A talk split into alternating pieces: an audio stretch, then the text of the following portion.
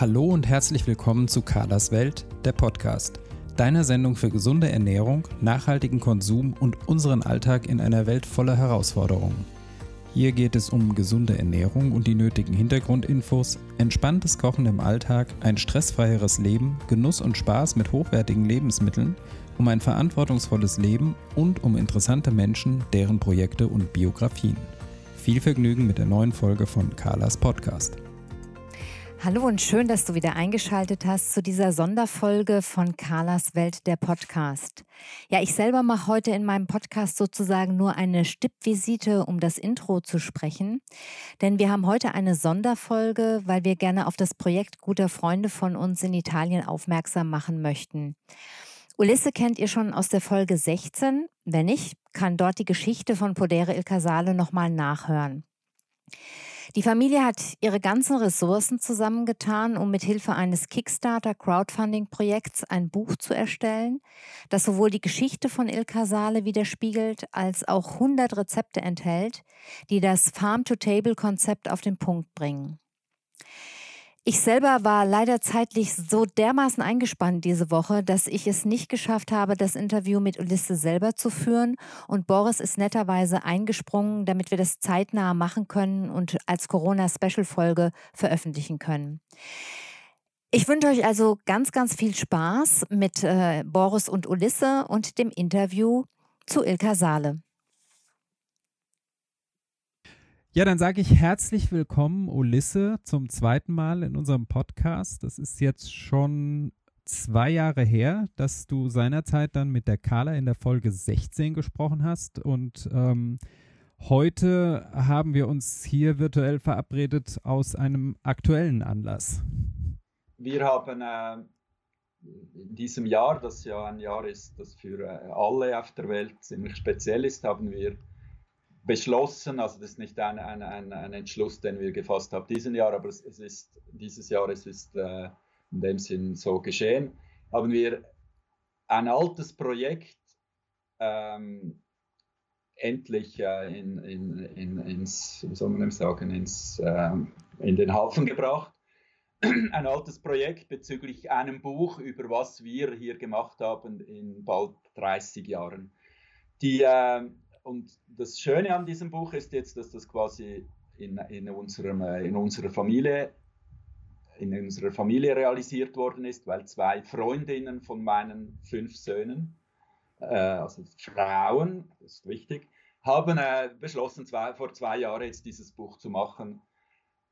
Und dass das jetzt dieses Jahr rauskommt, war natürlich eine Herausforderung, weil wir natürlich eigentlich gedacht haben, wir können das unseren Gästen hier ähm, verkaufen und diese Crowdfunding, die in diesem Monat läuft, auch über unsere Gäste zu machen. Das ist leider nicht möglich, weil die Gäste mhm. oder unsere normalen Gäste kommen nicht dieses Jahr. Das, wir haben aber beschlossen, das trotzdem zu machen und wir sind sehr erfreut, dass jetzt das äh, eigentlich schon äh, fast oder schon äh, das Ziel erreicht worden ist. Aber dieses Buch heißt für uns auch, äh, dass wir in dieser Situation mit einem Buch an unsere Gäste kommen können. Also wir schicken das Buch auch natürlich, wenn es fertig ist. Und das heißt, äh, den Kontakt zu behalten mit den Leuten, die Podere il Casale gut finden oder immer geschätzt haben oder sich erinnern an schöne Ferien oder auch Leute, die viele Mal schon da hier gewesen sind. Wir mhm. haben einige Leute, die kommen immer wieder. Also es ist eine, eine, Fra eine, eine Frage, ein bisschen diese Verbindung aufrechtzuerhalten, jetzt halt über ein Druckerzeugnis und nicht über die, die reelle ähm, Erfahrung, wenn man hier auf der Terrasse sitzt. Ja, ähm, jetzt hast du schon von deinem Projekt gesprochen ähm, und äh, ich möchte trotzdem noch mal ganz kurz für die Leute, die äh, vielleicht die alte Folge, die Folge 16 ist es übrigens nicht gehört haben, ähm, dich bitten, dass du vielleicht ganz kurz erzählst, was ihr da im Podere il Casale in der Toskana macht. Also Podere il Casale ist, der Podere nebenbei heißt einfach Bauernhof, das ist also nicht irgendwas, äh, das ist quasi der Name heißt so viel wie das große, das, der Bauernhof mit dem großen Haus. Mhm. Ähm, wir, also wir sind hier, wie gesagt, schon fast 30 Jahre. wir kamen hierher vor 30 Jahren mit einem ganz, wir heißt Sandra und ich, also nebenbei, das ist meine Lebenspartnerin. Äh, wir kamen mit dieser simplen Idee hierher, ähm, per Zufall hierher, weil äh, also ich war nie vorher in, diesem, in dieser Ecke der Toskana, in diesem sogenannten Val d'Orcia, ähm, hierher, um gutes Essen zu produzieren für uns, oder? Das war eigentlich der Aufhänger, weil wir äh, das immer spannend gefunden haben, Essen, wieso ist Essen nicht immer gleich, wieso, was heißt überhaupt Essen, was heißt Essen, was man im Supermarkt kauft. Äh, und da hatten wir diese wirklich äh, absolut absurde Idee, weil wir ja nie vorher gebaut haben. Lassen, lass, mhm. lasst uns alles selbst produzieren. Das heißt also, wir, wir äh, haben hier sofort darauf gezielt, alles zu haben, also vom äh, Getreide über die Milch, Käse, Gemüse, Oliven, Olivenöl liegt auf der Hand in der Toskana, wie auch Reben und Wein liegt auf der Hand. Dann, wenn man Tiere hat, hat man natürlich dann auch irgendwann Fleisch. Das ist eine logische Konsequenz von mhm. Milch, äh, dass man auch Fleisch hat. Und äh, und das haben wir äh, langsam, langsam aufgebaut. Also wir haben natürlich, wir mussten irgendwie auch probieren, was zu verdienen. Das ist ja, das wissen ja die meisten Leute mit Landwirtschaft heute quasi unmöglich. Hm, ja. Aber äh, wir hatten das Glück, dass irgend so um 2000 dieses Waldorcia plötzlich entdeckt worden ist von einer von, vom Tourismus, mhm. vor allem von einem anglosächsischen Tourismus, also Kanada, Amerika, Australien. Mhm. Und aufgrund von dieser, ähm, von dieser Nachfrage, können wir sagen, konnten wir in, in, dieser super schönen Position auf dem Berg mit einer Sicht aufs Tal ein, äh, langsam ein Restaurant entwickelt, entwickeln. Und dieses Restaurant, das dann die Produkte braucht vom Hof, mhm.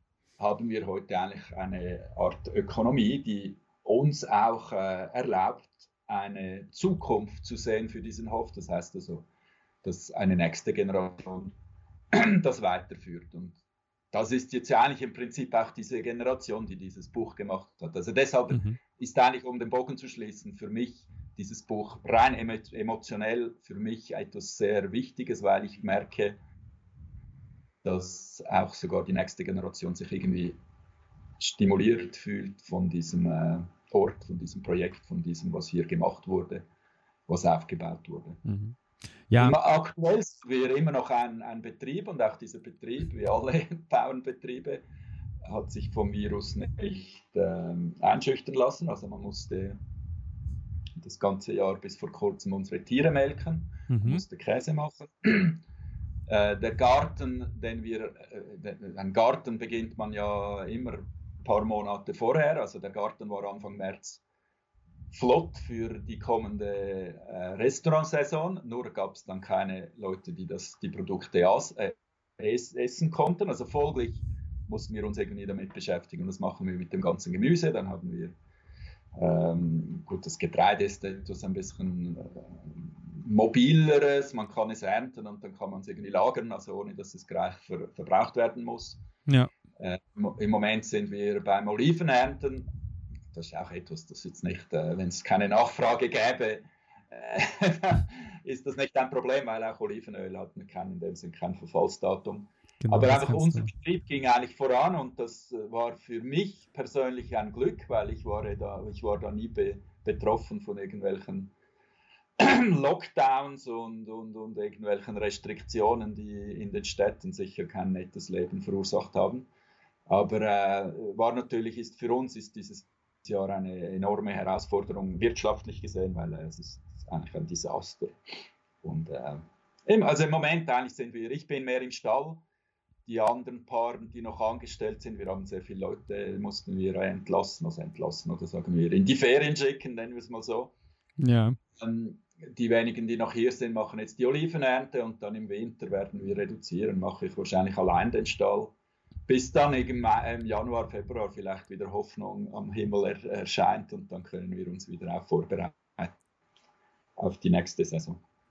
Ja, weil ähm, es ist also tatsächlich hauptsächlich der wirtschaftliche Aspekt, der euch jetzt äh, durch Corona zu schaffen gemacht hat, weil äh, mein erster Gedanke war ja, und ich kenne ja auch euren Hof, dass ähm, erstens ist er sehr, sehr abgeschieden Zweitens ähm, hast du ja da erstmal alles, was du brauchst zum Leben. Klar, das ist das Glück. das ist das Glück, ich muss mich nie in einen, einen Supermarkt bewegen mit all diesen genau. von Handschuhen über Masken und weiß ich was alles. Aber ähm, wirtschaftlich gesehen ist das natürlich ein, äh, ein Volltreffer ins Herz, weil eben wie gesagt, unser Restaurant ist eigentlich der Motor. Mhm.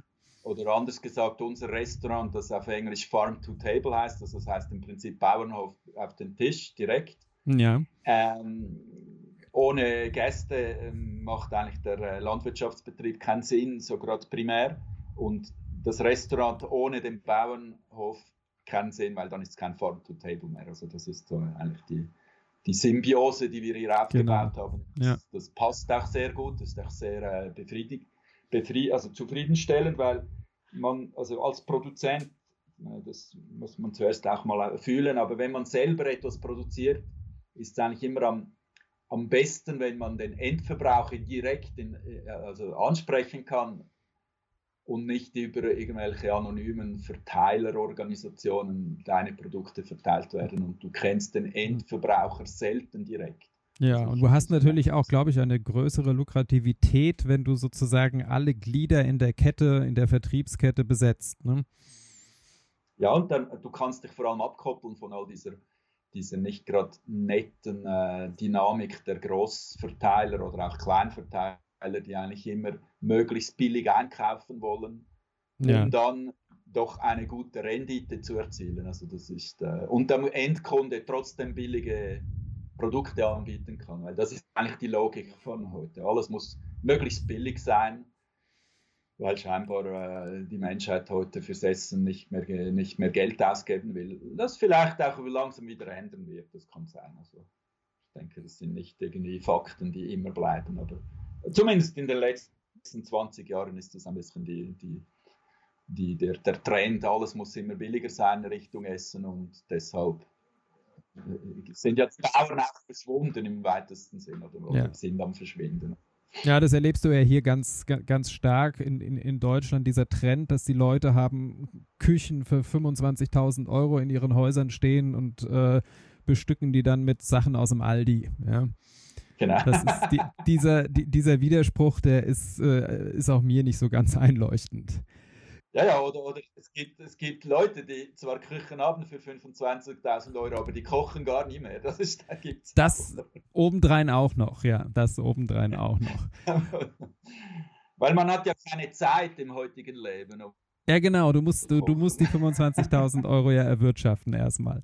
Ähm, gut, aber dann nehme ich doch noch mal ganz kurz mit. Du hast vorhin schon gesagt, ihr wart äh, im März, äh, wart ihr sozusagen in den Startlöchern für die, für die Sommersaison. Das ist äh, sicherlich auch eure, eure Hauptsaison, nehme ich mal an äh, was den Tourismus anbelangt. Und ähm, wie habt ihr das damals wahrgenommen? Wie ist sozusagen diese äh, ganze Corona-Krise bei euch angekommen? Also wir haben ja hier äh, mitbekommen über die Medien, dass es Italien ganz besonders doll getroffen hat. Aber ich hatte dann auch aus persönlichem Interesse an, an euch und an der Toskana, wo wir ja auch immer hingefahren sind, mal ein bisschen geschaut und hatte gesehen, dass die Toskana ja am Anfang zumindest gar nicht so stark betroffen war, sondern eher die Region in, in, in Norditalien. Die jetzt ohne irgendwie auf zu viele Details in dieser Geschichte einzugehen. Aber ich, ich sage das eigentlich immer allen Leuten ganz einfach. Also man, man, muss sich vorstellen, oder? Also in einer Ökonomie, die wir hier haben, ist der Winter immer sehr schwierig, weil im Winter hast du Arbeit, aber hast kein Einkommen. Mhm. Also folglich musst du über den Winter kommen. Du, du brauchst den Winter natürlich auch zum Überlegen, was ist schiefgelaufen, was muss man besser machen. Man hat ja auch ein bisschen mehr Zeit, die Tage sind kürzer. Ja. Äh, das dürfen ja die modernen Menschen auch nie vergessen. Ein Bauer arbeitet vor allem, wenn es Tageslicht hat. Und wenn es dunkel ist, kann er ja nicht immer schlafen, weil das wäre ja sonst zu viel Schlaf. Mhm. Also folglich, man überlegt sich vieles, man erholt sich natürlich auch, das muss man nicht vergessen, das muss ich, also das ist auch ein gutes Recht. Aber man hat irgendwie dann, äh, im, im, wenn der Frühling, hier beginnt ja der Frühling in der Regel ein bisschen früher, also schon im Februar hat man schöne Tage, Letzte Winter war besonders mild zum Beispiel. Wir hatten Erdbeeren Mitte März. Das gab es noch nie vorher. Ja. äh, Kapitel Klima, Klimaänderung. Eine Folge des also Klimawandels, also wollte ich äh, gerade sagen. man hat irgendwie, man hat irgendwie, man ist bereit, man ist in den sogenannten Startlöchern, oder? Mhm. Also ich persönlich gebe, äh, äh ver, äh, verdünnisiere mich langsam vom Stall und mache mich bereit für die kommende Touristensaison, da ich ja mittlerweile mit Sandra als die Geschichte vom Hof, die Alten vom Hof, die Leute wollen ja Geschichten hören, deshalb muss ich mich um die Gäste kümmern. Das mhm. ist auch sehr schön. Auf jeden Fall, äh, dann äh, heißt es irgendwie 3. März ist Freitag, machen wir auf, Restaurant geht auf. Am ersten Wochenende war ein wunderbares Wetter, da kamen diverse Leute, das waren dann mehr so Lokale aus Florenz und, und äh, dann haben wir nochmal ein Wochenende gemacht, auch mit schönem Wetter und vielen Leuten und dann hat man schon ein bisschen gehört, oder da in den Städten braut sich was zusammen. Also ich, ich war nicht, äh, ich bin nicht irgendwie im, ähm, völlig abgeschnitten von der Welt. Also ich probiere immer jeden Tag wenigstens zehn Minuten vielleicht eine Zeitung anzuschauen auf ja. Internet, um zu schauen, was auf der, in der Welt passiert. Man muss ja auch ein bisschen informiert sein. Also ich war da schon informiert, dass, dass sich was zusammenbraut. Aber man hat natürlich das nie so, so ähm, ähm, man konnte sich ja das nicht vorstellen, was das genau heißt, oder? Ja. Und um jetzt das kurz zu fassen, ich will eigentlich nur, eben, ich will mich ja nicht damit auseinandersetzen, ob jetzt das richtig war oder nicht, weil das kann ich nicht beurteilen. Aber etwas müsst, müsst ihr euch einfach vorstellen, oder? Du bist im Prinzip in einem wunderschönen Ort, wo es, ich glaube, nie einen Coronavirus, also einen Patient gegeben hat in Pienza. Mhm.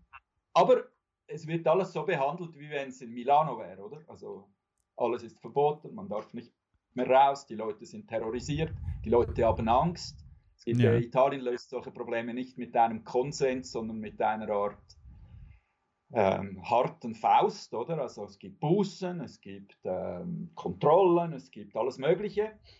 Ja. Und du wohnst aber immer noch in dieser, äh, oder du lebst in dieser ganz äh, wunderbaren um Umgebung, die sich dann, das war ein, das nur so ein Nebensatz, äh, plötzlich war dieses Tal wieder wie vor 30 Jahren, es war ganz ruhig, man hörte keine Flugzeuge mehr. Das ist, ist dann ein Riesenfortschritt, weil da hat oben, oben uns läuft da die Linie nach Rom, also da gibt es dauernd Flugzeuge. Plötzlich war dieser Lärm weg, oder dieser ganz feine Lärm, immer dieses kleine Surren. Und ähm, die Leute haben nicht mehr so viele Lichter angezündet ums Haus, weil es hat ja keinen Sinn mehr, oder? Ja. Und das war eine wunderschöne, äh, wunderschöne Erfahrung, äh, so eine Art. Äh, es gibt ja auch viele Leute, das wisst ihr vielleicht oder habt ihr von in Deutschland besser gehört. Äh, jetzt muss man nach Venedig gehen, weil Venedig ist, Venedig ist wieder leer, oder wie, wie es früher war. Das also, stimmt, da ja, ja. Das stimmt. Ich, hat, ich hatte sogar im Bekanntenkreis Leute, die das getan haben, die das genutzt genau. haben und die ganz bewusst äh, italienische Ziele angesteuert haben. Jetzt äh, Venedig, Florenz und so weiter, die Museen mal für sich und so, sofern genau. sie offen waren. Ja. Und, ähm, und, ja, natürlich ist das, ist das ein positiver ist Nebeneffekt. Attraktiv, oder kann man sagen. Ja. Aber wie schon angetönt, natürlich für uns dann äh, nach zwei oder nach zehn Tagen im März oder zwei Wochen im März diese, dieser Befehl, alles wird geschlossen, äh, hat, hat für uns zuerst mal eine Art, äh, eine riesige Ratlosigkeit äh, verursacht, oder? Weil, mhm. Aber nicht, weil ich Angst habe von diesem Virus, mehr, äh, ja und jetzt, was machen wir jetzt? Also ich habe dann schnell gesagt, ja gut, ich werde jetzt wieder Bauer, kann wieder umsatteln. ja. Äh, ich habe mich mit dem befasst. Ähm, dann haben wir natürlich intern, also sagen wir in der Familie, mussten wir uns ja überlegen, ja, was machen wir jetzt, oder? Ja, wie lange wird das gehen, oder? Gab es Einschätzungen, ein Monat, zwei Monate, drei Monate? Ja. Es war dann interessant, dass wir eigentlich einstimmig drei Monate ähm, entschieden haben. Also Juni geht es wieder los und das oh, ja, ja. war der Schluss. Das, äh, und dann machen natürlich, wir haben ja, also wir haben seit ein paar Jahren dank einem Sohn von uns und äh, äh Mitarbeiter eine relativ gute Administration die haben begonnen dann äh, auszurechnen, oder alle, man hat ja, wenn man seinen Betrieb hat, macht man ja immer Investitionen, dann muss man die Investitionen zurückzahlen. Ja. Die zurückzahlen während der Saison, wo du Geld verdienst. Plötzlich heißt es dann, ja, aber die Verpflichtungen von Ende März, die Verpflichtungen von April werden wir nicht einhalten können.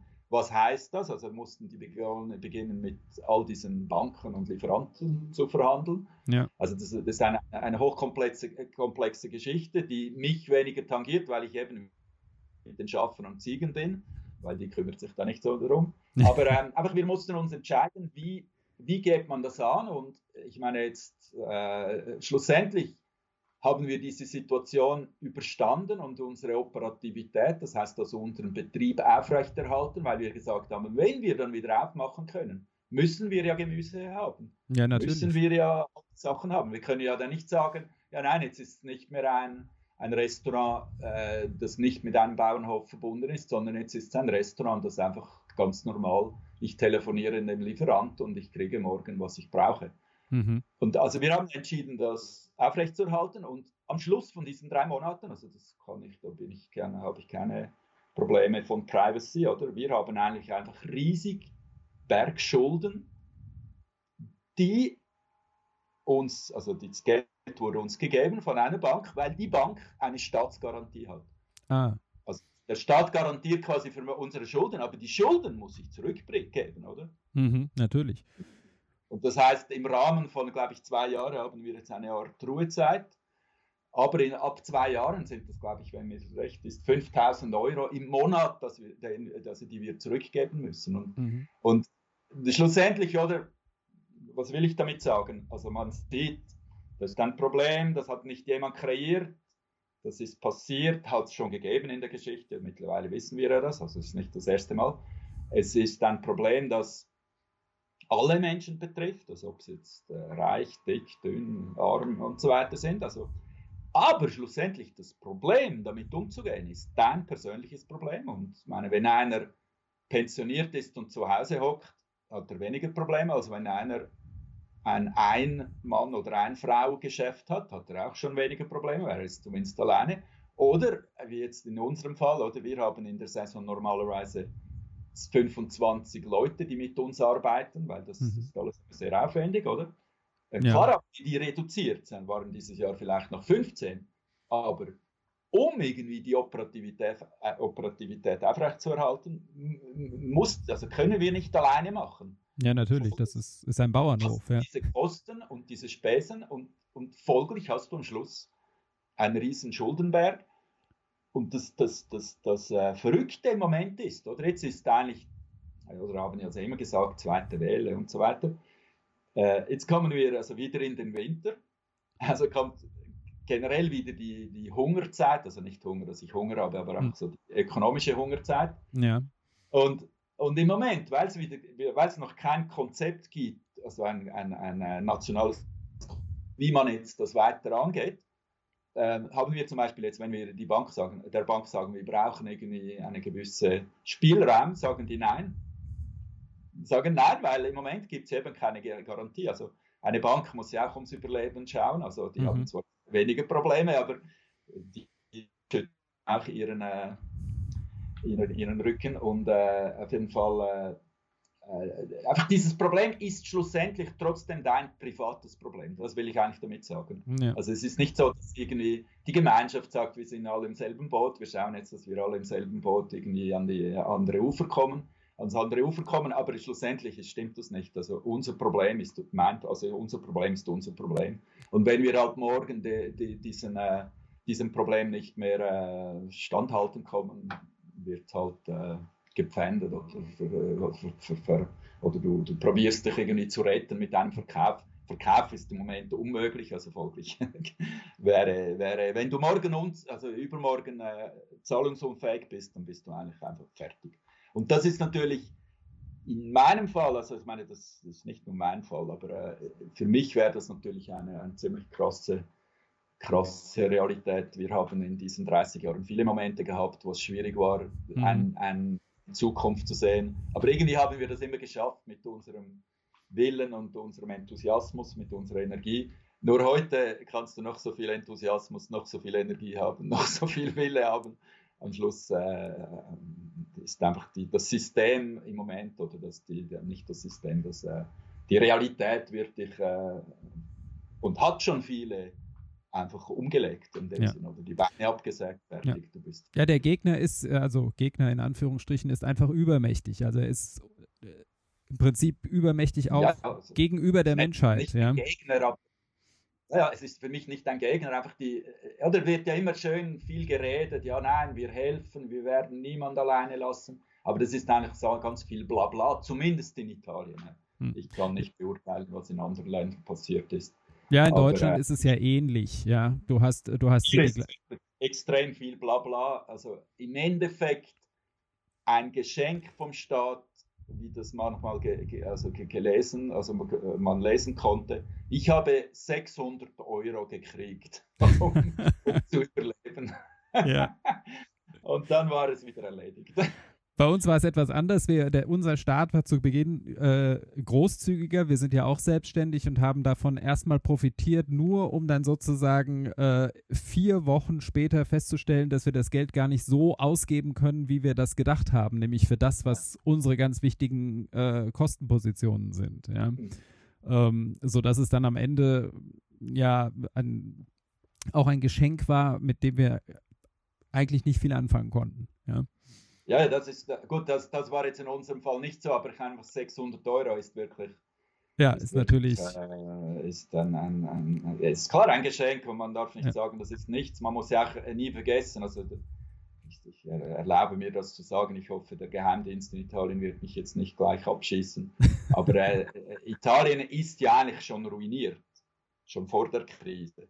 Äh, Folglich, folglich äh, ein ruinierter Staat, wie kann der irgendwie Geschenke machen? Das gibt es gar nicht. Oder? Ja, ja, eben, genau. Das, das kommt ja auch noch hinzu, dass ja jetzt äh, mit, mit Italien ein Land sehr stark betroffen war, das eben vor der Krise schon nicht so toll Ja. dastand äh, wirtschaftlich. Ja. Und, und auch jetzt meine ganz direkte Sachen, wo ein normaler Staat sagen kann, ja gut, ihr müsst zum Beispiel keine Steuern zahlen dieses Jahr. Äh, Die Steuern muss ich trotzdem zahlen, aber einfach erst nächstes Jahr. Genau. Folglich habe ich nächstes Jahr vielleicht zweimal so viel Steuern zu zahlen. Also einfach, sind alles so Sachen, das ist nicht so wichtig. Ich denke, das begreift jeder, wie man, wie diese Dynamik ist.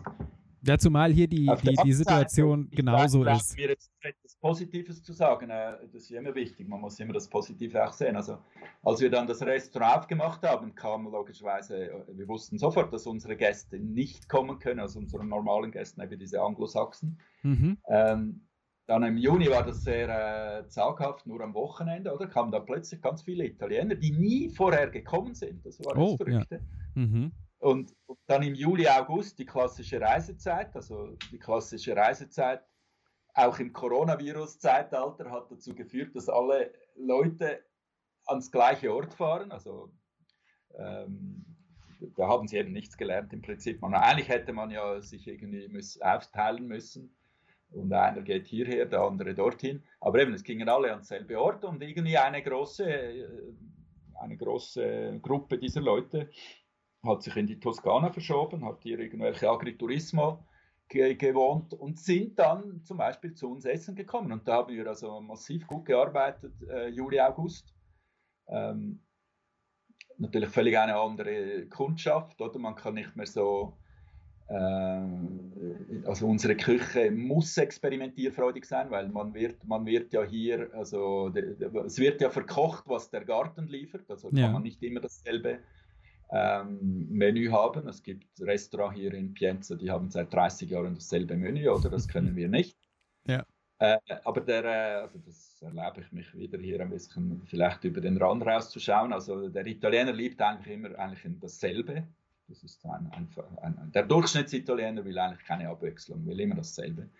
Also folglich hatten wir natürlich auch Schwierigkeiten mit unserem Konzept. Man musste ein bisschen ähm, die Küche vereinfachen, das, das ist ganz klar. Äh, ähm, aber trotzdem probierten wir unsere, unseren Stil weiterzuführen. Das wurde zum Teil sehr geschätzt, das ist sehr positiv. Andere Leute haben das völlig daneben gefunden. Und, und dementsprechend kann man auf den modernen Medien, so, Social Media, Google und wie die alle heißen, TripAdvisor, kann man grauenhafte Rezensionen lesen über uns, was wir für schlimme Leute sind, die nicht gescheites Essen machen können, weil sie hätten nicht die Bistecca und das Kotelett gekriegt. Äh, und es hatte auch noch drei Fliegen auf dem Tisch, das sei ja fürchterlich.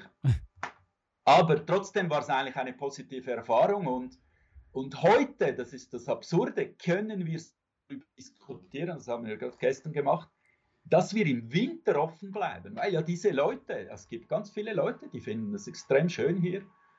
Und vielleicht können wir jetzt sogar das erste Mal in unserer, äh, in unserer Geschichte, zumindest Freitag, Samstag, Sonntag, Mittag, ähm, auch im Winter offen sein. Und das wäre natürlich eine Revolution, die oder eine Evolution, die extrem positiv ist, weil das vielleicht den Winter, Winter, also den Winter ein bisschen als gemeine Jahreszeit ökonomisch gesehen ein bisschen äh, abschwächt. Also ja. Ich hoffe, ich habe mich verstanden. Ja, natürlich. Also du greifst, ein, du greifst ein bisschen vor, weil das hätte ich später nochmal angesprochen. Ähm, ich komme auch nochmal drauf zurück. Ich hatte unterdessen auch gesehen, also das war, glaube ich, dann so äh, im April, Mai, also sprich, als die, die äh, als die ersten Erzeugnisse bei euch auf dem Hof dann erntereif waren, dass ihr auch ähm, Dinge verkauft habt, dass ihr, dass ihr auf Märkte gegangen seid oder dass ihr sogar einen, ja, einen Heimlieferservice gemacht habt. Ja, das war einfach dann so eine, eine Art, äh, aber das war mehr eine Therapie als ein, ein, ein wirklich Verdienst, weil äh, das haben eigentlich alle probiert, weil Märkte gab es ja keine mehr, es gab nur noch Großverteiler äh, in Italien es gab keine Kleinverteiler, waren alle geschlossen. Es gab keine Märkte mehr, weil das war oh. zu gefährlich, laut ihnen. also es gab nur noch Großverteiler und dort sind, sind wir ja nicht vertreten. Ja. Also folglich haben wir dann probiert, einfach mal diese direkt, also Hauslieferdienst, haben wir hier welche Touren aufgebaut. Mhm. Das war auch sehr ein positives Ereignis im Prinzip, aber sobald die Leute wieder in die Supermärkte gehen konnten, war äh, außer schöne Worte, war kein Bedürfnis mehr hier. Also ja. folglich war das wirklich mehr eine Therapie. Man konnte zumindest etwas machen. Man konnte das Gemüse konnten wir loswerden, das war gut. Aber zum Beispiel bezüglich Käse, das ist ja ein großer, ein gewichtiger Teil von unserer Aktivität, das war keine Lösung. Also wir, ähm, wir haben Käse produziert, wir, irgendwann mussten wir ein Lager mieten extern und heute am Ende vom Jahr äh, haben wir enorm viel Käse. Äh, das hat es noch nie gegeben. Wir waren immer Ende Jahr quasi ausverkauft. Dieses Jahr haben wir Reserven für eine nächste Saison. Ähm, also folglich diese, diese Aktivitäten, die du gesehen hast, hast auf äh, Facebook und wie, wie, wo auch immer. Das war wirklich mehr so ein bisschen eine Therapie. Endlich können wir wieder was machen. Mhm. Aber ökonomisch gesehen war das eigentlich ein Desaster, weil mhm. Wir, ihr müsst ja nie vergessen, wir sind ja, das ist extrem weitläufig hier. Also wenn man jetzt zum Beispiel eine Liefertour in Montalcino macht, das ist ja ein wichtiger Ort, da gibt es viele äh, interessante Menschen, die sich auch interessieren für solche Sachen. Das ist ja ein ja. großer Produzent und äh, es gibt viele Weinproduzenten, das sind ja häufig auch sehr, äh, also da ist auch viel Bio und biodynamisch mittlerweile. Aber das ist dann ein Massaker, oder? Da bist du fünf Stunden mit dem Auto unterwegs und, ja. und machst vielleicht einen, äh, nimmst vielleicht 200 Euro ein. Das ist irgendwie. Ja, das rechnet sich nicht. Also ökonomisch rechnet das nicht, aber eben, wie gesagt, ist eine Art Therapie, oder? Man hat immer zumindest, sieht man jemand, weil es konnte ja auch niemand vorbeikommen, oder? Ja. Das ist ja, ja es gab wie eine, eine wirklich einen Lockdown, Stillstand, niemand darf mehr. Äh, ja. Ja. Und ähm, das stelle ich mir auch in dem Sinne dann ein bisschen schwierig vor, weil du hast ja gesagt, wie, wie, wie beschäftigt ihr normalerweise in dieser Jahreszeit seid oder ihr seid ja eigentlich das ganze Jahr über sehr beschäftigt, weil der Winter ja auch noch einiges an Arbeit bereithält. Ähm, wie hast du das persönlich erlebt, diesen, die, diesen Stillstand? Also jetzt gar nicht ökonomisch, sondern ganz äh, speziell. Oder warst du trotzdem mit dem Garten und dem Bauernhof noch so beschäftigt, dass dir das nicht so nahe gegangen ist? Nein, eben für mich war es eigentlich keine Änderung. Ich habe sogar das sehr geschätzt, dass ich wieder, äh, dass ich wieder eigentlich das machen kann, was ich vorher für 20 Jahre gemacht habe. Ich bin jetzt nicht in die Käseproduktion eingestiegen, weil dort hatten wir zwei Leute, die das machten. Aber mhm. äh, ich habe mich wieder sehr stark dem Stall genährt und äh, mich mit, mit Landwirtschaft beschäftigt. Und das, denke ich mir, war auch gut, nicht nur für mich, aber auch für ähm, gewisse Dynamiken. Man, wenn man Angestellte hat, muss man immer begreifen, was genau passiert. Mhm. Passiert das Richtige, passiert das Falsche. Und dadurch konnte, mich, konnte ich mich wieder annähern und ich bin dann halt schon vom Typ her einer, der dann das wirklich voll macht. Also ich begann dann wieder zu melken um morgens um 5 Uhr. Äh, nicht gerade jeden Tag, aber einfach um genau zu merken, wie das genau funktioniert. Ich habe mit Leuten, also unseren Angestellten, gearbeitet, zu, zu schauen, was sie im Prinzip richtig machen oder auch falsch machen. Wir haben dann auch ähm, gewisse Sachen äh, angeschaut, um es besser zu machen. Ähm, gewisse. Ja, mir war es überhaupt nicht langweilig und, und zum Beispiel nur als, ich meine, das ist jetzt mehr ein, ein privates äh, Beispiel, also die Sandra, die dann wirklich nichts zu tun hatte, weil sie nur mit Gästen zu tun hat. Ja. Sich hingegen mit ihrer, äh, wir haben seit letzten, seit August vor einem Jahr vor Ort eine Enkelin und sie hat sich vollamtlich als Großmutter mit der Enkelin beschäftigt. Ja, das ist ja und auch das, mal schön. Ich habe, ich habe sie, glaube ich, seit Jahren nicht mehr so glücklich gesehen. Ja, das ist doch das sehr ist schön. Das muss man ja auch betonen, weil in einem normalen Jahr sich mit einer Enkelin oder einem Enkel auseinanderzusetzen während der Saison ist, äh, ist ein reine, reines, ähm, ist eigentlich unmöglich. Sagen wir. Hm. Also, also ihr habt, ihr habt das bisschen genutzt, um sozusagen ja. du, um einen, einen, einen neuen Blick auf den Betrieb zu bekommen und ähm, die Sandra, um, um ein bisschen die Familie wieder zu entdecken. Kann man das so zusammenfassen? Äh, man hat sich irgendwie, also wie gesagt, für uns war eigentlich dieses, diese, diese Erfahrung rein persönlich eine extrem positive Erfahrung. Wie gesagt, das Leben hat sich wieder ein bisschen angenähert, äh, wie früher es, es mal war. Ja. Und das ist auch schön, oder? Man, man, häufig in der heutigen Zeit lebt man ja, man geht immer voraus und man muss, ich denke vor allem in, in städtischen um Umgebungen, ich bin jetzt schon lange nicht mehr in einer Stadt, aber das weißt du besser, Boris, es geht, geht, muss immer schneller gehen eigentlich. Es geht immer schneller. Also irgendwie die Leute gehen immer schneller, die haben immer weniger Zeit und das ist ja eine, eine, eine, ein, Phänomen, denke ich mal, vom urbanen Leben. Ja, es ist äh, gut, das kannst du, hast du ja noch in gewisser Weise, kannst du das ja privat immer noch ein bisschen eigen, äh, nach deiner eigenen Regie gestalten, aber natürlich im beruflichen Umfeld ist es definitiv so, dass sich die ganzen Prozesse natürlich alle beschleunigen und dass du da ähm, ja, dass du diesen Weg im Prinzip ja fast gezwungen bist mitzugehen, weil, weil du sonst gegen, gegen Mitbewerber und so weiter keine Chance hast. Ja, das, das stimmt sicherlich, ja. Deshalb gibt es ja diesen Ausdruck Aussteiger, oder? Ja, genau. also ich bin kein Aussteiger, das muss ich sofort betonen, nur dass ich nicht falsch verstanden werde. Aber äh, diese, diese Tatsache, dass es Aussteiger gibt, und das ist ein deutsches Wort, das eigentlich perfekt ist, die steigen aus aus dem, oder? Also die sagen, genau. fertig, ich gehe jetzt in die Karibik oder ich mache ein ja. Weingut auf oder was auch immer. Und, und äh, ja, sag. Dann kam der Sommer und ähm, der Juni und es hörte nicht auf.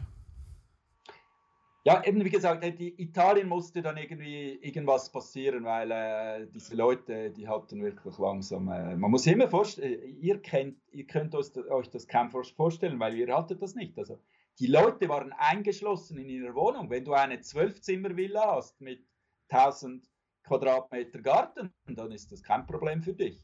Aber wenn du eine Einzimmerwohnung hast mit 50 Quadratmeter, dann wird es dann ein Gefängnis, oder?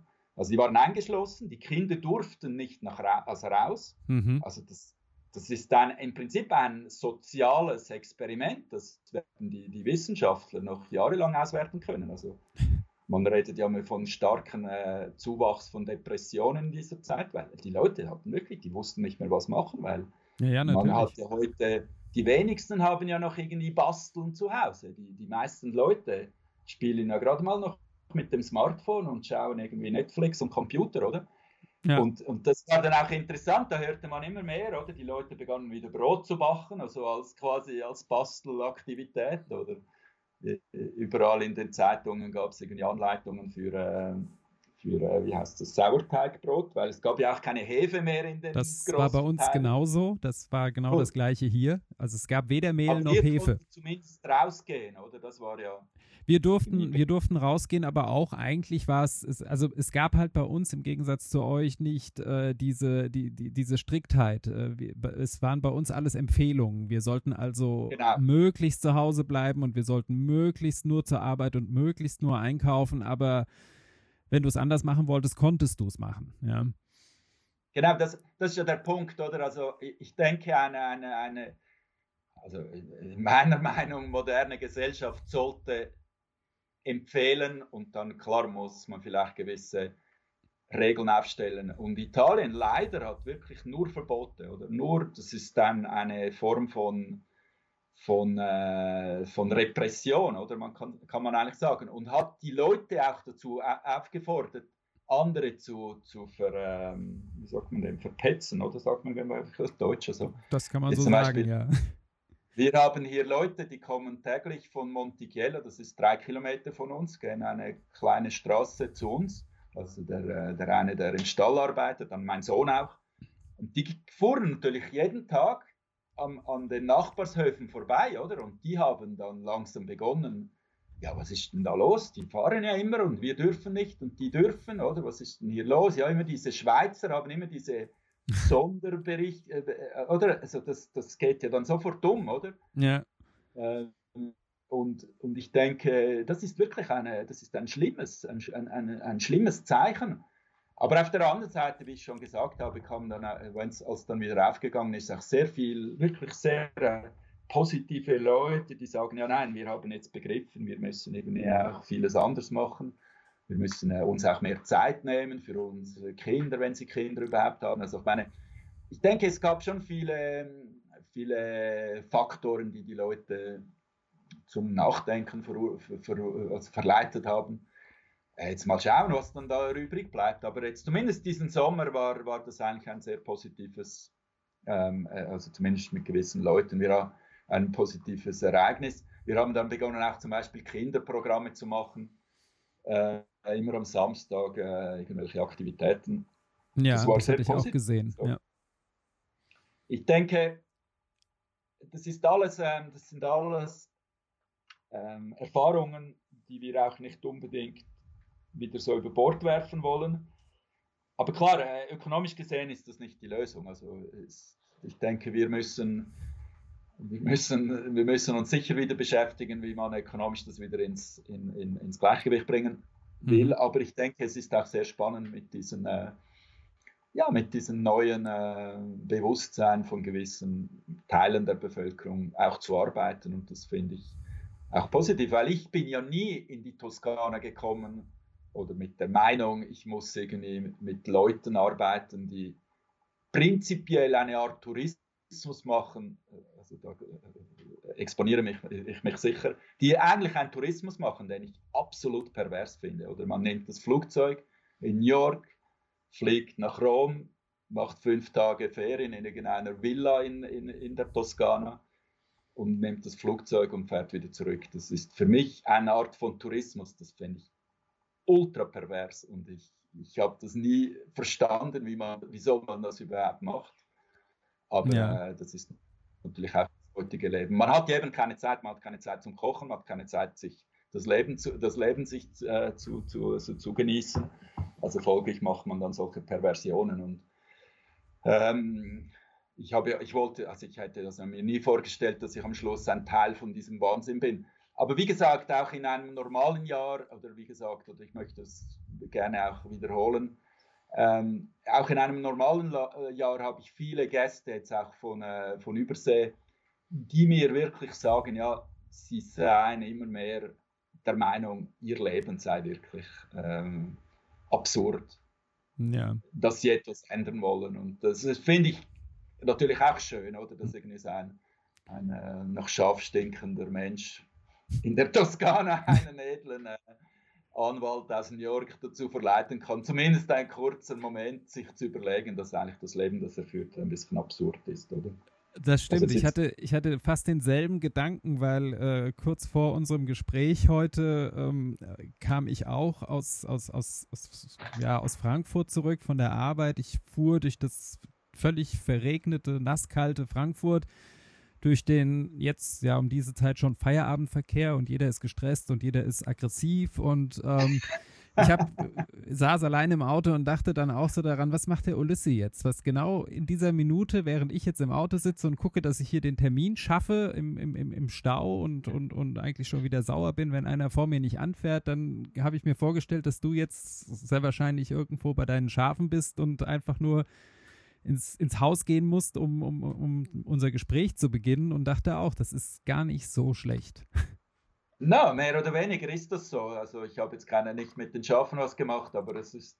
Äh, äh, ich denke, das ist schon ein. Ähm, also ich bin, jetzt um das ein bisschen äh, tiefgründiger anzuschauen, also ich habe immer schon vor 30, 40 Jahren habe ich irgendwie gespürt, ich bin, wie gesagt, kein Wissenschaftler, also ich habe keine Studien geführt, aber ich habe gespürt, dass eigentlich das urbane Leben irgendwann mal nicht mehr wirklich attraktiv sein wird für die Lebensqualität. Also ich erlaube mir auch immer wieder diesen, diesen Vergleich zu machen. Also in der EU wie in vielen, äh, äh, soll ich das jetzt sagen, modernen, ein bisschen über, überorganisierten Staaten, und das finde ich aber richtig, dass dort äh, organisiert wird, haben ja die Haustiere, jetzt im weitesten Sinne nicht nur der äh, der Hund oder die Katze, die man zum Kuscheln braucht, sondern auch die Haustiere, eine Kuh, ein Schaf, ein, eine Ziege, ein Schwein haben ja, ähm, gibt es viele ähm, Regelungen, wie man die halten muss. Oder es, die Tierfabrik, das ist, denke ich mir, den, den Zuhörern von Carla ein Begriff. Sollte man ja wirklich dringend äh, äh, ausradieren, weil das ist ja wirklich äh, nicht nett, was man mit den Tieren macht.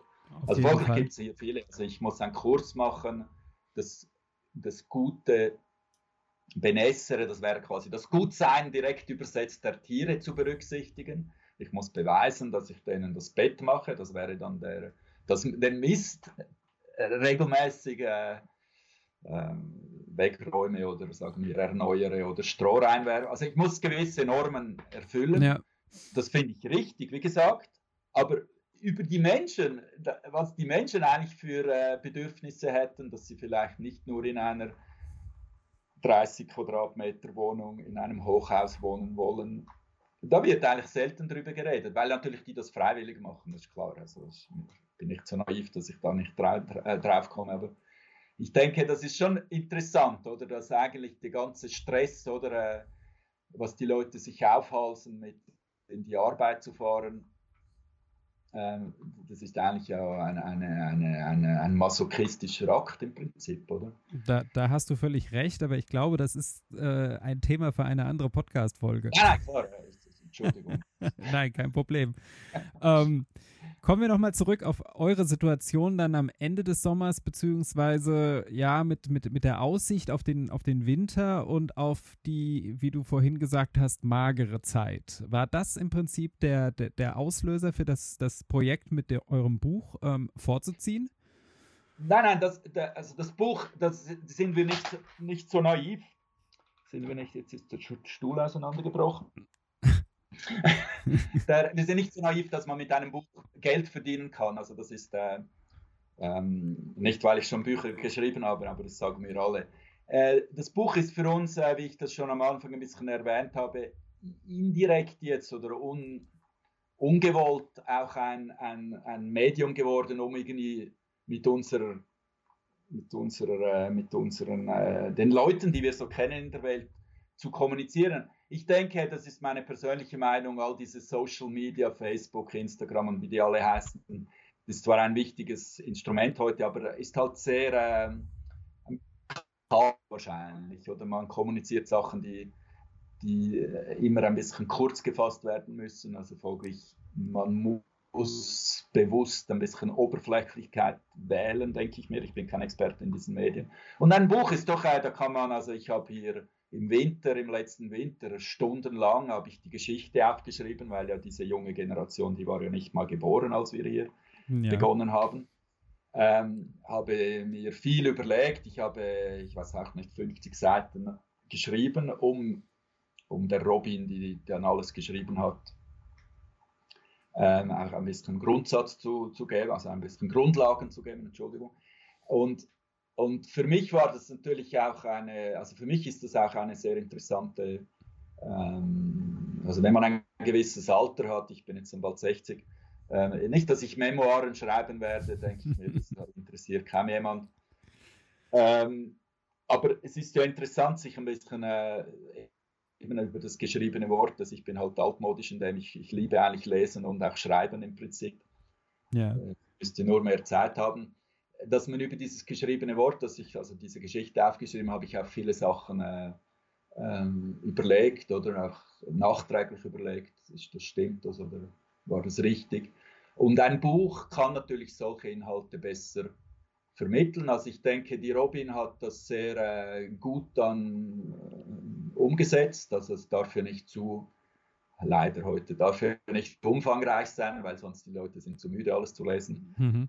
Äh, also ich habe ich, ich hab ja dann alles mal durchgelesen, weil sie hat es mir gegeben, da stimmt das ungefähr. Und ich muss sagen, äh, ich finde es gut und, und ich denke eben, ein Buch kann, kann mehr vermitteln als einfach nur so schnell ein, ein Post in Instagram. Mhm. Und dann, was natürlich auch sehr schön ist, es gibt ganz viele Fotos drin, das ist immer schön. Also auch Fotos von früher, Fotos, wo ich jung war zum Beispiel. und, und dann, was natürlich ein wichtiger Teil ist vom Buch, es, sind, äh, es gibt 100 Rezepte, die, die Claudia ausgewählt hat. Claudia wäre die Mutter von dieser letzten Enkelin, also die Partnerin von Mischa. Das wäre der zweite älteste Sohn. Entschuldigung all diese Aufzählungen, aber äh, wenn man fünf Söhne hat, muss du man. Du hast viele Kinder, genau. und, und die Claudia, die ist Köchin, also die, ähm, sie ist eigentlich aus Venezuela, aber wohnt schon seit vielen, seit acht Jahren in Italien, ist aber eigentlich Italienerin im Prinzip von der Genetik. Und sie hat diese 100 Rezepte alle also ausgewählt und dann alle gekocht und die Robin hat nicht nur geschrieben, sondern auch alles fotografiert. Also alle Fotos, die aktuell sind, sind von der Robin gemacht. Sie ist ein, wirklich ein Naturtalent in vielen Sachen. Und ich durfte dann all diese 100 Rezepte auch noch verkosten. Das ist auch sehr spannend. Und waren das, waren das Rezepte, die ähm, sowieso eine gewisse Tradition auf eurem Hof hatten? Oder waren das Sachen, die sie sich mit den Zutaten, die ihr produziert, ausgedacht hat? es ist sowohl als auch. Also ich denke, ähm, die, die Ambition von Claudia ist sicher auch ein bisschen ihre Kultur reinzubringen. Also das heißt, sie ist ähm, italienisch, also von der italienischen Seite Pugliese, also aus Apulien heißt das auf Deutsch, Entschuldigung, ja. Apulien, ja. Also hat sie sicher auch viele Rezepte reingebracht von ihrer Großmutter, von ihrer, also solche Sachen, die ihr Leben, in ihrem Leben wichtig waren und das ist ja auch richtig, oder? Weil das Buch ist nicht ein Buch, das wir über uns schreiben, sondern es ist ein Buch, das die Robin und diese Claudia, also diese beiden Frauen, über uns schreiben. Also ich denke, es ist auch wichtig, dass diese ähm, persönliche Vision eingebracht wird. Aber klar, äh, sie, sie lebt ja oder sie arbeitet ja mit uns hier auf dem Hof. Also es ist, äh, es ist verbunden, aber auch einfach auch aus ihrer Sicht, oder? Also das ist, denke ich mir, ein wichtiger Teil. Mhm. Und dann habt ihr Und, für das Buch eine interessante Form der Vermarktung für euch genutzt, die ja jetzt, wenn du vorhin sehr viel von Tradition und von einem einfachen Leben gesprochen hast, der jetzt geradezu ultramodern ist. Ähm, also das Crowdfunding haben wir ja schon vor vier Jahren mal probiert und auch geschafft. Also damals ging es darum, bessere ähm, Zeug für unsere Tiere, nicht damit sie nicht mehr aus abhauen, aber damit sie besser geschützt sind wegen den, ähm, den äh, ich nenne das halt Predatori, also das wären Raubtiere und ich nenne das nicht nur das Problem des Wolfes, ja. aber äh, ich denke, man versteht, um was es geht. Also der Wolf ist sicher ein Teil vom ganzen Problem, aber äh, es geht ja auch um streunende Hunde, um wildernde Hunde, es geht um ausgesetzte Hunde und das ist in Italien, das wissen die meisten Leute nicht, ein großes Problem. Okay. Und, und in der, äh, alle Staaten oder alle Ges Gesellschaften haben ja gewisse Zensursysteme, die sie sich selbstständig äh, auf, auflegen oder äh, wie soll man sagen, sich selbstständig wählen. Und zum Beispiel die streunenden Hunde ist so eines der Probleme, das in Italien gern nicht, äh, überhaupt nicht äh, besprochen wird, weil es ist ja eigentlich ein menschengemachtes Problem. Oder man, ja. man nimmt sich da ein schönes Haustier, vielleicht ist der, der, äh, das, der kleine Hund so entzückend und dann wächst dieser Hund und nächste Ferien am Strand ist ein Problem, weil die Hunde können nicht am Strand oder nur gewisse Strände und dann findet irgendeiner der Familie das super, die super Lösung. Ja, wir setzen dann einfach auch. Wir setzen dann irgendwo aus in einem mhm. schönen Tal und dann hat man halt äh, unter Umständen einen äh, wildernden Hund. Ja. Auf jeden Fall äh, haben wir vor vier Jahren diese, dieses Crowdfunding gemacht. Also wir haben, da wir eben mehr mit englisch sprechenden äh, Leuten zu tun haben. Das Buch ist übrigens auch auf Englisch, das muss ich noch äh, betonen. Ähm, haben wir schon damals eine Plattform gewählt, eine amerikanische. Auch dieses, Jahr, äh, dieses Mal haben wir eine äh, amerikanische Plattform gewählt. Ja, Kickstarter, ne? Kickstarter. Mhm. Äh, die ist ein bisschen seriöser als Indigo das war das letzte Mal, weil Kickstarter sagt, entweder man erreicht das Ziel oder man erreicht es nicht und dann wird das Geld zurückgegeben. Hingegen Indiegogo sagt, man kann es ja auch teilweise erreichen, aber das Geld ist immer noch dir. Auf jeden Fall mehr so. Um das. Ja. Auf jeden Fall haben wir äh, eigentlich schon vor vier Jahren eine sehr gute äh, Erfahrung gemacht und heute, also diese Generation der, der beiden Buchverfasserinnen oder vor allem Robin, die wirklich sehr äh, sehr begabt ist, auch in diesem Sektor, hat, äh, man muss ja das Buch finanzieren. Also finanzieren heißt es nicht, ähm, die Arbeit bezahlen. In erster Linie finanzieren heißt nicht ähm, in dem Sinn reich werden, sondern heißt wirklich, die Produktion von einem Buch ist relativ aufwendig. Es ist also ein Buch, das schön gemacht ist. Also es hat ein einen schönen Umschlag, also dann nicht irgendwie einen Papierumschlag, der dann irgendwie noch zweimal auffällt und schon völlig verrissen ist. Mhm. Also das kostet relativ viel Geld. Das hat alles Robin gemacht, also ich habe nur die Kostenvoranschläge gesehen. Und logischerweise, logischerweise Entschuldigung, meine Schweizer Einflüsse immer wieder, äh, äh, logischerweise sind die äh, also wir haben sowieso kein Geld übrig und, und eine Robin, die jetzt gerade mal 27 ist und vor zwei Jahren auch fertig geworden ist, zu studieren, also sicher auch nicht irgendwie 20.000, 30.000 Euro so auf der Kante. Folglich, äh, Crowdfunding ist nicht nur eine Möglichkeit, das, das zu finanzieren, man ist auch gleichzeitig eine Möglichkeit, die Veröffentlichung von so einem Buch sofort zu publizieren, also zu zu verbreiten. Und das ist eigentlich das Geniale an Crowdfunding. Also du hast eigentlich zwei Fliegen auf einen Streich, sagt man dem gleich. Ja. Oder? Also man ja. hat die, die Verbreitung und man hat am Schluss auch das Geld. Und jetzt, nachdem wir seit gestern Abend um 4 Uhr unser Ziel von 25.000 Euro erreicht haben, aber es geht jetzt weiter, jetzt sind wir, glaube ich, schon auf 27.000, äh, heißt das, dass wir die erste Auflage von äh, sind 2000 Bücher, glaube ich, haben wir jetzt finanziert und das ist schlussendlich gut und genau das, was wir äh, wollen. Und auch eine Robin, die ja wirklich Tage, Wochenweise gearbeitet hat, hat dann irgendwie ein kleines Einkommen und das finde ich auch sehr wichtig. Weil äh, ich kann hier leben ohne Geld, nur so, das erlaube ich mir jetzt zu sagen. Ich habe zu essen, ich habe eine schöne Umwelt, ich habe eine schöne Aussicht. Ich, ich wenn ich 50 Euro im Jahr ausgebe, für mich ist das schon viel. Ferien muss man ja nicht machen, man hat ja sowieso die Tiere im Stall, man kann ja nicht weg. Aber wenn man in der Stadt wohnt, hat man ja ein bisschen eine andere Lebenskosten und deshalb muss ja diese Arbeit auch bezahlt sein. Ja, und ja. Ähm, sehe ich das richtig, dass also dieses mit Kickstarter eingeworbene Geld jetzt äh, zu 100 Prozent in die Produktion des Buches fließt oder ist das auch ein ähm, sozusagen ein kleines Polster, was euch als Familie und den Hof über den Winter bringt? Ähm, also in erster Linie wird das Buch finanziert. Mhm. Wenn was übrig bleibt, äh, klar wird das nicht irgendwie in Luxusferien an den Maldiven verheizt, sondern dann kommt es in den Betrieb. Also das ist äh, auch schön, schön geschrieben von der Robin. Also es geht, es, es geht darum, in erster Linie das Buch zu machen, aber es geht auch darum, in dem Sinn, in dieser kritischen Zeit ähm, schwierigen Zeit äh, vielleicht auch ein kleines solidarisches Zeichen zu setzen. Klar, wir sind jetzt nur hier ein Hof, also ich meine, aber das wäre eigentlich schön, wenn die Gesellschaft mehr solidarisch denken würde und nicht mehr so ego ähm, spezifisch oder also ich, meine, ich will jetzt wirklich nicht, äh, ich bin der Letzte, der nur jammert. Ich hoffe, dass das nicht so verstanden wird, aber nein, nein. man muss einfach immer wieder, man muss immer wieder einfach auch sehen, es, das Leben heute ist einfach wirklich sehr kompliziert.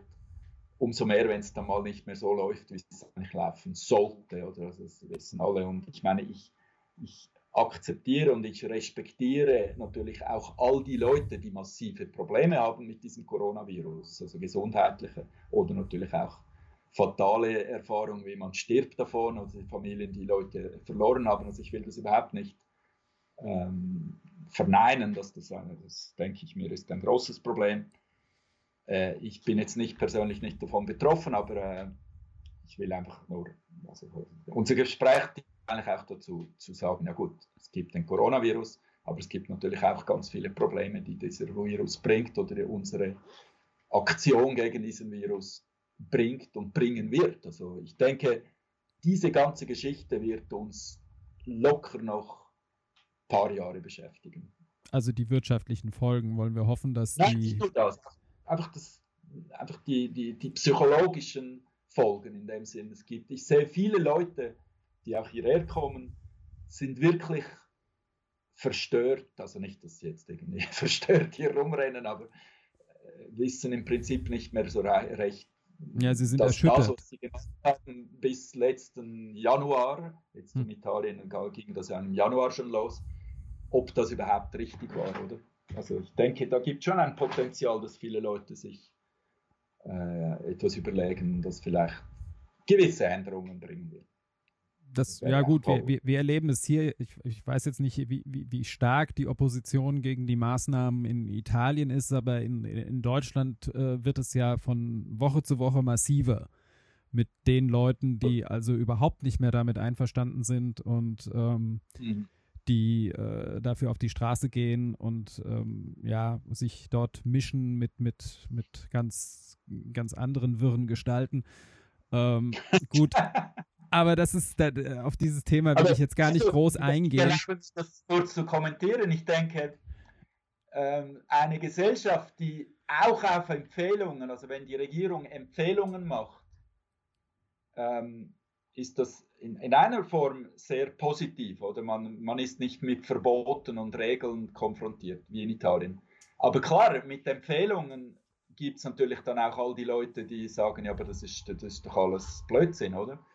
Also es gibt mehr Freiheit und dann braucht halt die Gesellschaft auch die Kraft, diese, diese kontroversen äh, Positionen irgendwie zu, ähm, zu, wieder zu vereinen, oder? Ja, sicherlich. Italien ist einfach, das ist brutal verboten. Und, und die einzigen, die sich erlauben, ein bisschen, äh, weil es geht ja immer noch um die nächsten Wahlen schlussendlich, sind irgendwelche populistischen Parteien, die einfach sagen, ja, diese Regierung hat versagt, ich bin dagegen, man muss nicht immer diese blöden Masken anziehen, das ist doch alles Blödsinn. Äh, weil sie hoffen, irgendwie bei den nächsten Wahlen irgendwie ein, ein bisschen mehr äh, Prozente abzukriegen. Ja, also, ja, das, das, ist, das, das ist bei uns genauso und das sind genau die Verwirrten, die ich meinte. Nein, aber ihr habt doch diese Freiheit, auch gewisse, also die Empfehlung, leitet einen oder äh, äh, wie sagt man dem, äh, manchmal fehlen mir die deutschen Worte, die lädt im Prinzip ein, darüber zu nachzudenken, was ist richtig. Also man muss sich informieren und dann entscheidet jeder Einzelne auch, doch, das ist richtig. Ja, es gibt, es gibt natürlich auch bei uns äh, gewisse Verpflichtungen, die du einhalten musst und die auch ja, mit einem Bußgeld bewährt sind. Nein, Boris, das, das hatten wir vorher schon angesprochen, aber es gibt doch einen Spielraum ein bisschen. Also ich kenne das aus der Schweiz, wenn ich eine Schweizer Zeitung lesen kann äh, oder morgens schnell auf Computer anschaue, gibt es dort auch viele Sachen, die sie sagen, das sind Empfehlungen. Schlussendlich ist die Bevölkerung, ist die Bevölkerung fähig, dieses Problem zu lösen. Nur muss man es einfach angehen und nicht meinen, es sei alles Blödsinn, oder? Das will ich damit sagen. Hier gibt es Spielraum nicht. Hier gibt es diesen Spielraum nicht. Du findest heute Leute, die hier auf, dieser, äh, auf diesen Landstraßen alleine laufen mit einer Maske auf dem Kopf, äh, auf dem Gesicht oder vor dem Mund. Und das ist völlig pervers. Das steht nirgends geschrieben. Ja, gut, aber das ist das ja dann auch ein, ein, ein, ein, eine persönliche Entscheidung, äh, etwas und so auszulegen. Die einfach, weil sie Angst haben von der Buße. Ah, okay. Mhm. weil in, in, der Regelung steht, man muss die Maske haben, wo andere Leute auch sind. Aber wenn du alleine im Wald Pilze suchst, sich Maske anhaben. ja. Ist, aber wie gesagt. Äh, ja, gut, das ist, das ist aber ein anderes Problem. ich, ich, treffe solche Leute an, wenn ich mit den Ziegen in den Wald gehe, dann ich einen Jäger an mit Maske. Ich habe natürlich keine dabei, weil ich bin ja alleine, oder? Was soll ich für eine Maskenpflicht haben? Und dann, äh, ich, ich mache mich auch nicht lustig über diese Leute, weil ich denke, das ist alles für verlorene Zeit. Nur muss man dort sich dann schon fragen, das ist dann nicht mehr eine Empfehlung, sondern es ist einfach ein, ein, ein Befehl, du machst es jetzt. Und wie alle braven, braven Bürger, und man sagt, die Soldaten sollten ja so brav sein, die machen auch äh, eigentlich auch Sachen, die keinen Sinn geben. Aber äh, wie gesagt, ja. es ist so. Gut. Ähm, wir haben also darüber ja. gesprochen, dass, äh, dein, dass ihr euer primäres Kickstarter Ziel jetzt eigentlich schon erreicht habt, aber trotzdem kann man euch auf Kickstarter weiterhin unterstützen. Man kann dort weiterhin das Buch vorbestellen. Ähm, genau, es ist eine Art Vorbestellung, oder? Es geht jetzt noch bis Ende Monat, also es geht noch eine Woche im Prinzip. Und dann kann man nachher das Buch natürlich auch bei uns kaufen als auf dem Internetshop, aber äh, das, das ja, also man findet eure Kampagne, ich hatte das schon mal rausgesucht, ähm, auf www.kickstarter.com und dort sucht man dann einfach nach Il Casale, dann taucht ihr da sofort auf. Ja, es gibt, ich meine, wir haben ja, wie, wie alle modernen Betriebe, haben wir eine Webseite, also die, die poderilcasale.com ist. Mhm. Ähm, und dort gibt es einen Webshop, äh, das hat sich auch sehr gut entwickelt nebenbei diesen Frühling. Also man muss sagen, äh, sagen wir, ein, Mikro, ein Mikrostück der, äh, der äh, modernen äh, E-Commerce. Aber wirklich ein Mikrostück haben auch wir abgeschnitten. Aber das ist so mikro, dass man es wahrscheinlich kaum sieht auf dem weltweiten E-Commerce Big Deal, oder? Ja, gut, das, das gibt nicht. Auch, auch, nach Deutschland haben, muss, konnten wir Käse liefern im Frühling. Das ist, das ist schön, das gab es vorher kaum. Das stimmt. Okay. Ähm, also dort dann, wird auch das Buch irgendwann, ähm, also ab, ab 1. November wird das Buch auch dort ähm, angeboten sein. Aber und erscheinen wird es, wisst ihr das schon? Äh, das Buch wird ähm, jetzt gedruckt. Ähm, dank, also wir drucken das in Italien, also wir drucken das nicht in Taiwan oder China, ja. das viele Buch. Wir haben hier eine gewisse traditionelle Ansicht. Ähm, Italien auch in, äh, in Corona, Coronavirus-Zeiten macht im August alle, Port, also alle Türen dicht, oder? Weil äh, man muss ja in die Ferien.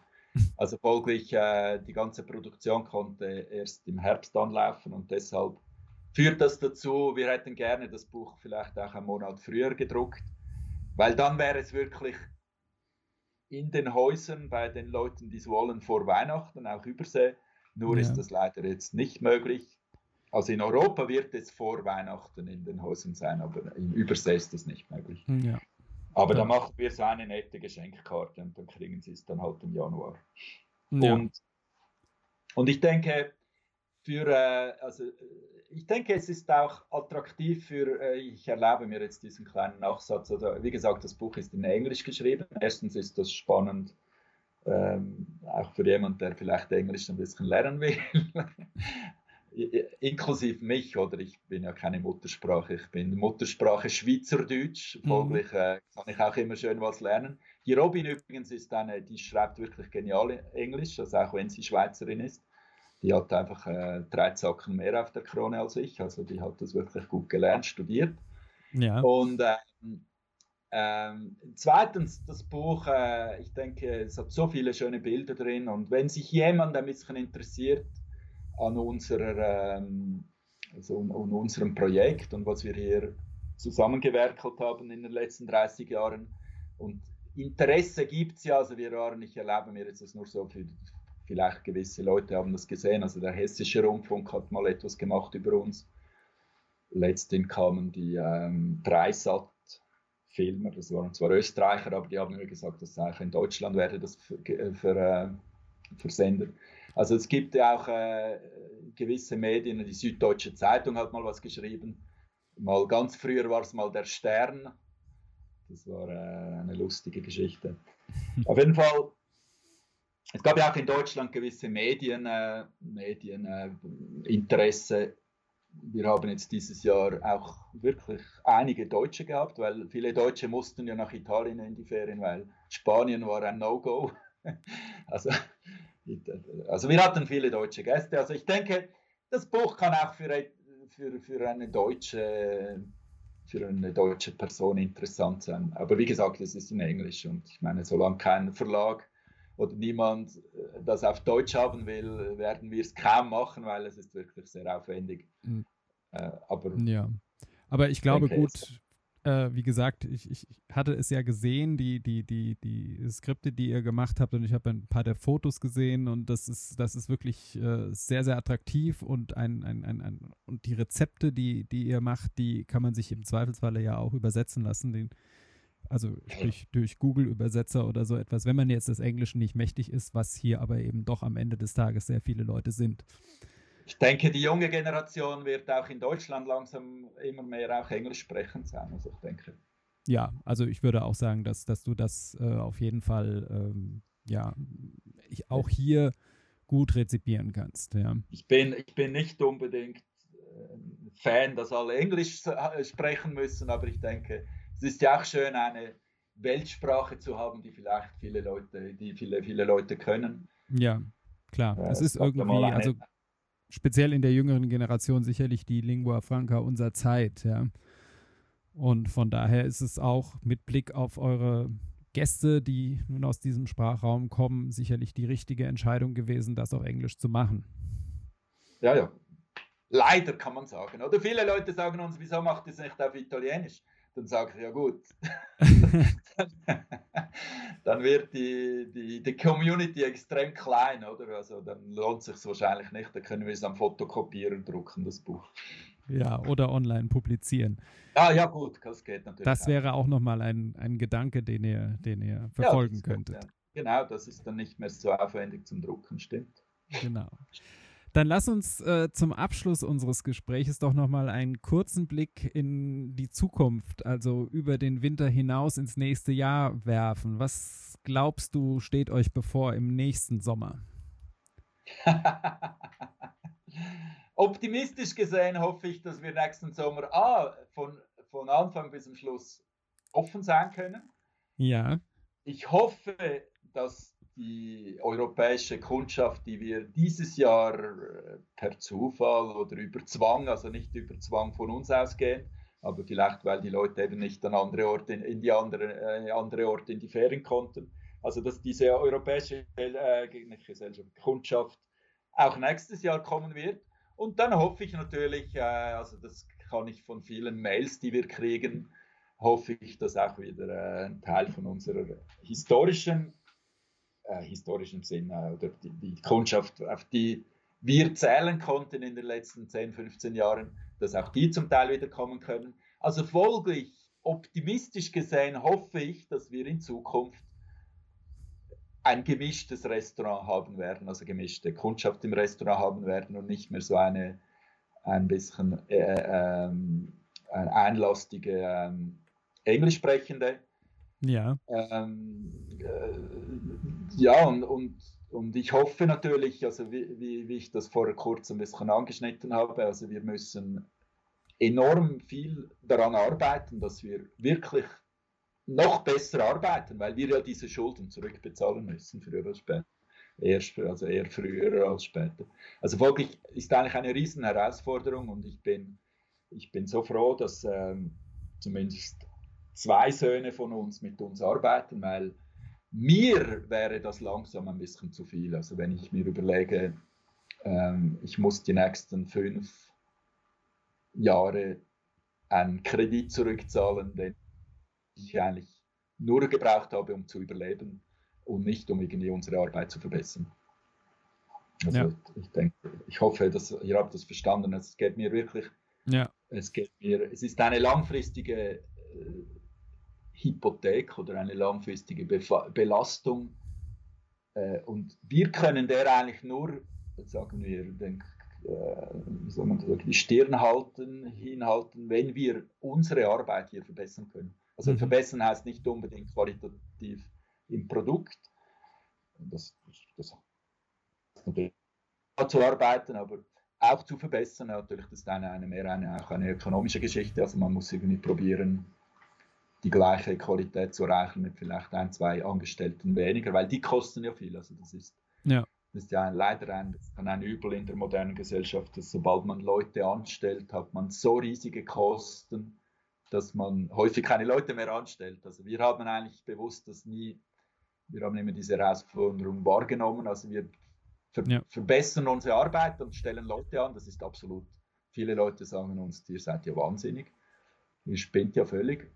Ähm, und, und, klar, da müssen wir natürlich ein bisschen schauen, dass man halt dort ein bisschen sparen kann, um dann diese Schulden zurückzubezahlen. Aber ich denke, dass, ich meine, das ist ein, ein Konzept, das, äh, das jeder, äh, jeder, der ein, ein Geschäft hat, muss sich ja da sich immer wieder stellen. Oder? Also wie kann ich nächstes Jahr ja. arbeiten, um doch äh, der Arbeit einen Sinn zu geben. Also unsere, unsere, unsere Arbeit nächstes Jahr wird, also vor allem auch schon diesen Winter in der Planung, wird darauf zielen, wie können wir alles verbessern. Und ich meine, ich mache jetzt hier, äh, das sind wirklich mehr Ideen. Also ich persönlich werde zum Beispiel probieren in unserem Konzept, also ich zeige den Gästen in der Regel die Farm und ich möchte eigentlich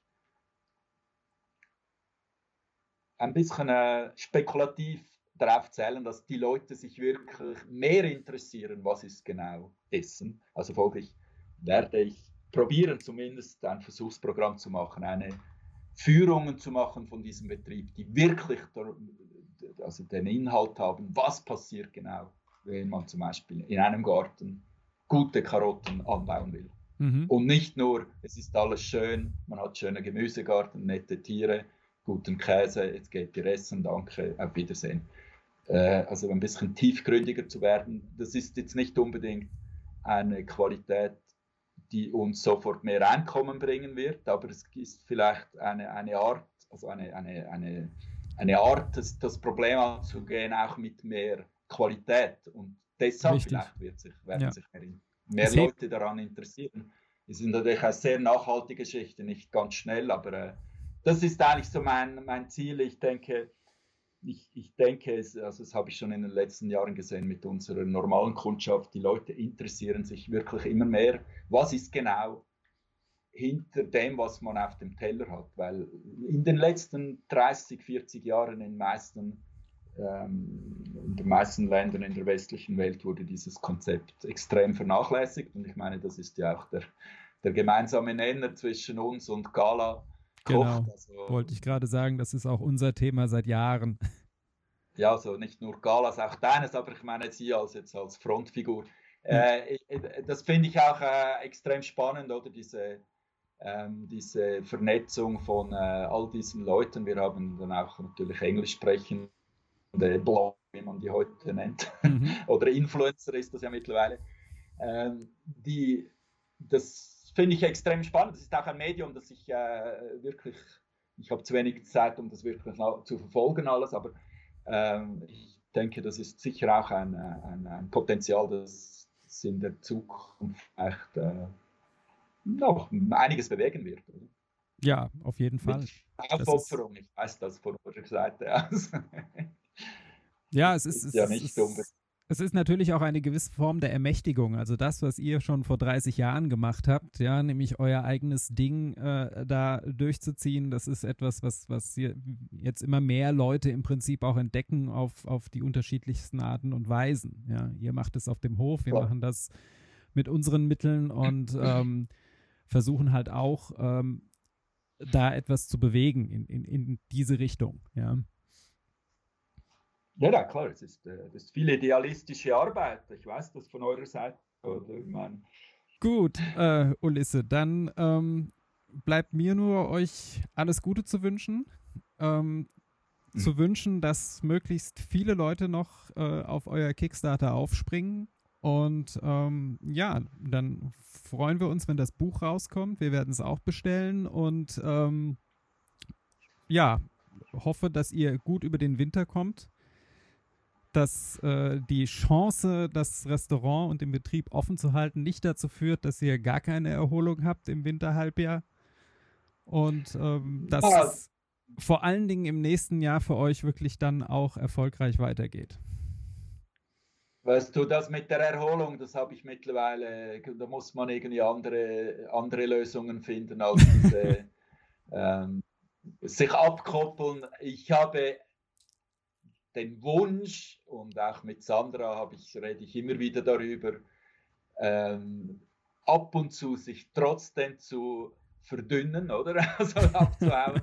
Umso mehr auch, weil ja drei Enkel von uns in der Schweiz wohnen, äh, ab und zu mit denen was zu machen. Ja. Ich muss sagen, äh, ich habe es vor ein paar Tagen der Sandra gesagt, ähm, ich glaube, unsere Projekte diesen Winter können wir nicht nur aus Betriebsgründen, sondern auch wegen diesem, äh, jetzt gibt es ja wieder neue Schließungen, man kann sich wieder nicht verschieben. Also denke völlig äh, absurd zu denken, in diesem Winter äh, mal einfach gemütlich in die Schweiz zu fahren und vielleicht mal ein paar Tage dort äh, mit den Enkeln zu verbringen. Weil es ist einfach kompliziert, oder? Also ich hoffe, das wird sich dann irgendwann legen, aber äh, man kann jetzt einmal nicht davon ausgehen. Ja. Also von dem her ist das mit der Erholung ist. Ich, äh, ich habe mein, äh, mein Gleichgewicht hier schon lange gefunden ich bin ein großer Anhänger von äh, einer halben Stunde Siesta nach dem Mittagessen. Und das bringt eine enorme Erholung. Das empfehle ich wirklich allen Leuten, auch wenn sie nicht Bauern sind und nicht um 4 Uhr aufstehen. Aber ähm, äh, ich denke, also ich hoffe vor allem auch, äh, dass, ähm, dass, dass wir nächstes Jahr gewisse Leute hier begrüßen können. Man kann ja das äh, Kennwort Gala Kocht einführen. Also die können sich outen, wenn sie hier, hierher kommen. Genau. Äh, ich freue mich, neue Leute kennenzulernen, die sich äh, mit äh, Essen auseinandersetzen. Ja. Ähm, Im Sinn äh, auseinandersetzen, nicht nur, wo kann ich es billig kaufen oder wo ist es cool oder was ist der coolste Brand im Moment, sondern wirklich, was ist Essen. Essen macht schlussendlich auch die Menschen glücklich, wenn es gut ist. Also folglich sind das immer spannende Leute. Ähm, und das ist, ähm, sagen wir, äh, können wir so schließen. Liebe Grüße an die Gala. Äh, das richte ich äh, aus. Und äh, ja, auch, auch, ich hoffe auch euch wieder mal zu sehen. sind ja, viele Jahre her. Das stimmt. Das hatte bei äh, uns ja andere Gründe, aber ähm, auch wir hoffen, dass wir ähm, ja bald mal wieder Richtung Süden fahren können. Genau. Jetzt lassen wir zuerst mal zum Winter kommen. Genau. Also dann bedanke ich mich nochmal für das Gespräch, Ulisse, und wünsche euch allen alles Gute. Danke für die Gelegenheit, ebenfalls alles Gute. Ja, ich hoffe, euch hat diese ganz besondere Perspektive auf die Corona-Krise genauso fasziniert wie uns. Das Ilka Saale Buch könnt ihr immer noch auf www.kickstarter.com vorbestellen. Sucht auf der Seite einfach nach Ilka Saale. Wir stellen euch die Daten natürlich auch wie immer in die Show Notes. Das Buch ist ab Anfang November auch direkt über die Ilka Saale Website zu bestellen. Dort könnt ihr übrigens auch die Produkte von Ilka Saale kaufen und so Ulisse helfen, den Käseberg abzubauen, den er im Interview erwähnt hat. Ihr findet die Seite von Ilka Saale unter www.podereilkasale.com. Ich selber wünsche euch eine gute Zeit, Liebe Grüße, eure Carla.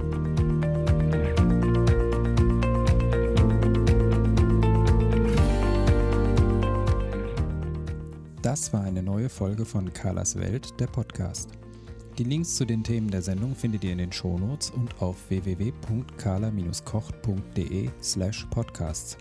Wenn euch dieser Podcast gefallen hat, freuen wir uns über eure persönliche Weiterempfehlung und über eine positive Bewertung bei Apple Podcasts. Weitere Folgen findet ihr auf Spotify, Apple Podcasts und in eurer Podcast-App. Carla findet ihr unter Carlas Welt und Carla kocht auf Instagram, Facebook und Twitter. Vielen Dank fürs Zuhören und bis bald.